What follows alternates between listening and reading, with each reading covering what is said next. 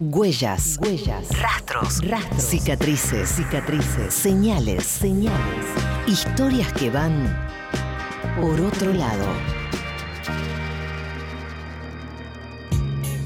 Matías McLaughlin, ¿cómo estás? ¿Qué tal? Buenas tardes. Bienvenido, ¿qué tal? ¿Qué onda? ¿Qué- con- ¿Por dónde vamos hoy? Hoy vamos a hablar del, del río más contaminado de Latinoamérica Apa. y uno de los más contaminados del mundo. Argentina, Estamos Argentina. hablando Bien. del riachuelo. ¡Vamos! Vamos, el Dale, Riachuelo, campeón. viejo nomás.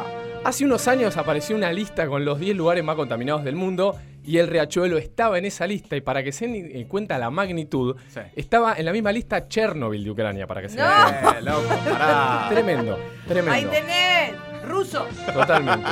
En la cuenca, para que se den una idea, viven aproximadamente casi 6 millones de personas. Para entender la magnitud de lo que hablamos cuando hablamos del riachuelo, Sí. 64 kilómetros es su extensión.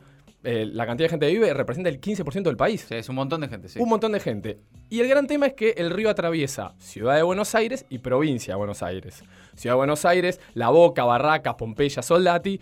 Provincia de Buenos Aires, 14 municipios. Estamos hablando de Avellaneda, Almirante Brown, Cañuelas, Esteban Echeverría, Ezeiza, La Matanza, Lanús, La Cera, Presidente Perón. Bueno, 14. Un montón. Por lo cual imagínense que el control es compartido. Sí. Y eso es un gran problema. Es de nación, es de ciudad y es de provincia. Es como la, la, la pelota de volei que no va nadie, ¿no? Que no, no, no se tira nadie. Claro. Exactamente. En provincia y de los municipios, ¿no? Y de los municipios. Claro. Control, eh, poner las multas correspondientes, ser severos, hacerlo, digamos, la, digo, eh, limpiar, etcétera. Todo lo que, lo Sí. que tienen que hacer cada municipio, Ciudad de Buenos Aires, Nación, bueno, se tienen que poner de acuerdo. Imagínense con diferente color político y aún así con el mismo color político. sí, claro. Así que hablamos con especialistas para analizar, hablamos también con vecinos para entender la gravedad de- del riachuelo que viene, creo que desde que tenemos memoria y Sí, más, todos siempre. sabemos que el riachuelo siempre estuvo contaminado. De siempre, ¿no? Y, y que siempre lo van a limpiar y que siempre, y esto es una cosa histórica. eh, Promesa de campaña. Sí, desde los mil días de María De Julia María para Julia. adelante. ¿Cómo olvidarlo de María Julia? Piccolotti en el medio también. ¿Te grandes acuerdas? valores, sí, que pasaba todo con la tarjetita de- del Estado. Pero bueno, cosas que pasaron. en la- no, Totalmente. No vamos a pisar ahora entre nosotros. Así que los invito a la historia argentina, los invito a sumergirnos en las aguas turbias del riachuelo acá en Por Otro Lado. El riachuelo está contaminado desde el inicio mismo de la Argentina, se acompaña toda la historia de nuestro país. Soy Enrique Viale, abogado ambientalista. Eh, el riachuelo es un poco un reflejo de la Argentina. En su cuenca conviven las empresas más poderosas con los sectores más excluidos, ¿no? Y quienes reciben desproporcionadamente, estos sectores, los más excluidos, los efectos adversos de esta contaminación. se hizo un censo, localizó que había 17.000 familias que necesitaban soluciones habitacionales. Esas soluciones podían consistir en obtener una casa nueva o reubicarse donde estaban. Todavía estamos que no se han hecho 30% y las que se han hecho tienen dificultades. Yo soy Raúl Alfredo Estrada Oyuela, abogado, soy apoderado de la Asociación de Vecinos La Boca. Las enfermedades son cuantiosas, algunas son muy graves. En la cuenca la mortalidad infantil es el doble del promedio de la capital federal. En las villas, en las cercanías del riachuelo, prácticamente no hay población geronte. La gente muere muy tempranamente. Mi nombre es Alfredo Alberti. Soy presidente de la Asociación de Vecinos de la Boca. En el área de concentración industrial más grande del país existen una cantidad de industrias que tienen un peso político de envergadura a escala local, o sea, municipal, provincial y nacional, y que tienen suficiente influencia para que las autoridades no cumplan con las normas de control de la contaminación que existen. Soy Antonio Helio Brailovsky, soy profesor universitario, licenciado en Economía Política. Ingeniera, sin llegar a las utopías, ¿cuándo va a ser posible una zambullida en el riachuelo? Uh, zambullirse le va a costar mucho. El objetivo que nosotros estamos planteando es que se pueda practicar deportes de contacto directo. O sea, que usted pueda hacer navegación a vela, que pueda pescar, etcétera, etcétera. Y cuando está un proyecto como este, todo el mundo se entusiasma y se porta bien.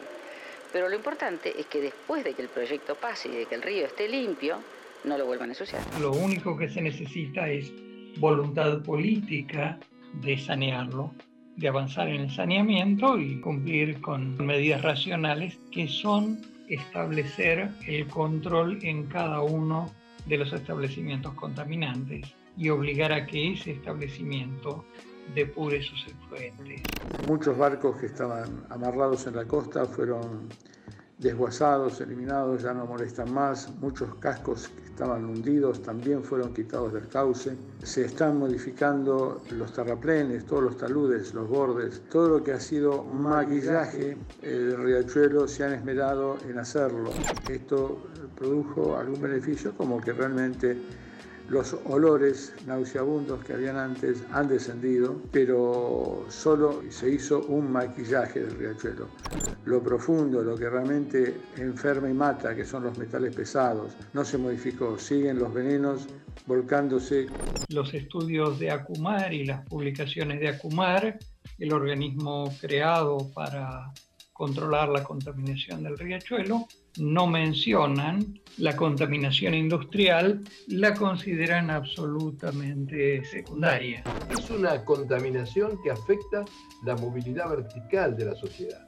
Es una contaminación criminal, criminal, criminal. Sin embargo, ni el gobierno de la ciudad, ni el gobierno de la provincia de Buenos Aires, ni el gobierno nacional se ocupan de esto con la seriedad con que deberían ocupar. Hacer lo que se hizo en tantos otros países y en tantas otras cuencas, obligar a que la gran industria cumpla con las normas en un país en que los chicos cumplen con las normas y los grandes las eluden. Los chicos cumplen y los grandes no. Es interesante lo que decía Viale al comienzo de todo, ¿no? Cómo el riachuelo, como representación un poco de, de cómo es la Argentina. De la, de la sociedad argentina, De la sí, sociedad claro. y de sus contradicciones y de sus problemas y de su, en definitiva, de, de- de lo estructural de, de- de- de una convivencia desigual, ¿no? La- Las empresas y las, las familias marginadas de todo. La corrupción, el, bueno, yo no controlo, pero Sí. si el otro municipio tampoco controla, yo por qué, también decirle al otro. Digo, buscando Claro. mucho archivo, ahí escuchamos a María Julia también, eh, Sí. mucho archivo, todos los políticos, eh, de todos los colores. Siempre. Siempre se echan la culpa como le pedimos a la ciudad, le pedimos a la provincia, le pedimos a tal intendencia. Y termina en la nada, digamos. Es un como un triángulo de las Bermudas, ¿viste? Que nadie es como un poquito más el otro. Es un triángulo de las Bermudas de la responsabilidad política. Es como desaparece la responsabilidad de todos ahí, ¿no? Totalmente. En el 2008, en julio de 2008, estamos hablando hace más de 13 años, la Corte Suprema dijo, bueno, basta. Tienen que sanear el riachuelo y se tienen que poner de acuerdo. Sí. Pasaron 13 años, está el fallo de la Corte Suprema, todos los vecinos están reclamando y Claro. no se hace mucho. Es verdad que hay grandes obras que se hicieron, digo, también hay mucho eh, eh, fluido sólido, digamos, la caca nuestra, digamos, que va y que se deposita en el riachuelo. Claro, que va a parar ahí. Bueno, se está haciendo una gran obra que va a disminuir, como esto que sacaron los barcos abandonados y demás. Sí. El gran tema, el gran tema, es que las industrias dejen de vertir Claro. sus desechos, sus químicos en el riachuelo. Se detectaron que hay más de mil empresas. En total, en toda la cuenca hay 13.000 industrias. Hay más de mil que, está, que se determinó que son contaminantes lo que Claro. echan. Ahora, si nadie controla, si todos miran para otro lado, es muy difícil. Y también, digo, hay 17.000 personas que son consideradas de alto riesgo. Sí. Viven cerca de ahí, respiran eso, Contaminación directa. toman esa agua, se bañan en esa agua, están alrededor de basurales también a cielo Incluso inhalar, ¿eh? Alcanza con simplemente Sí, sí, respirar, sí. digamos. Ese aire Sí. contaminado ya. Digamos, ¿no? Con eh, esos efluvios. Es común pasar por, por la boca o por todas esas zonas que hay como un olor nauseabundo, digamos. Siempre se dice que cerca del riachuelo, que baja ese, ese olor, pero igual te das cuenta, imagínate vivir ahí, que tu casa sea eso. Es terrible. Mm. Así que bueno, de esas 17.000 personas que había que reubicar, no lo hicieron. Escuchamos, casi el 30%. La verdad que es como creer que se va a hacer algo, que va a cambiar algo, es muy difícil cuando todos nacimos y crecimos con esto, pero nunca está de más recordar esta contaminación. Y la verdad que es un río enorme que eh, con- conecta ciudad, provincia y demás, que lamentablemente lo tenemos ahí y está sumamente contaminado. El riachuelo, el río más contaminado del país. Por otro lado, Matías McLaughlin y Nehuen Seoane en Maldita Suerte. Después de Pedro, antes de Daddy. Maldita suerte. Tu colación de la tarde.